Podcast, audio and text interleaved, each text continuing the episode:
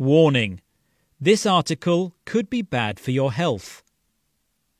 As many of us endure the long cold winter, we are tempted to tuck into some filling and fattening foods. This is sometimes because it helps us to keep warm and to give us energy, but often it's because we need something to cheer us up.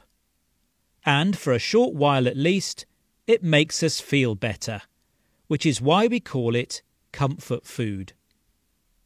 The type of food that makes us feel good varies from person to person.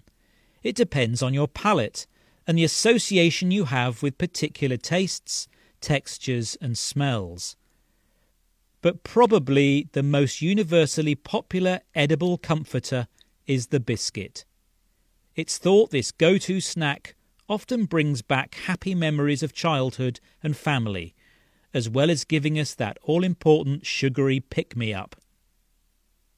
Moving on from the sweet and sugary snacks, famous chef and food writer Mary Berry knows about the kind of meals that warm us up and give us comfort in the winter.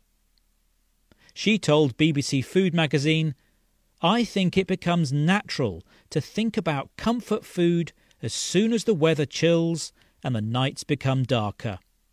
She suggests soup and warming foods as feel good winter treats.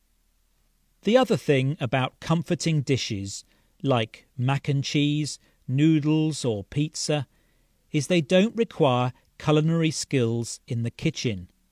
They're easy to make, so you can get your fix of feel good food quickly. However, we often feel so good that we eat too much and even though we know the ingredients are high in carbohydrates, sugar, or salt, we continue to pig out. Psychologist Shira Gabriel told the BBC, We feel guilty because we don't realise that what's happening is our minds are finding a way to trigger a really positive emotion and they're making us eat that food to do so.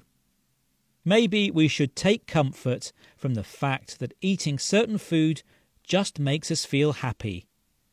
But for some people, eating any kind of food brings joy, warmth, happiness, and comfort.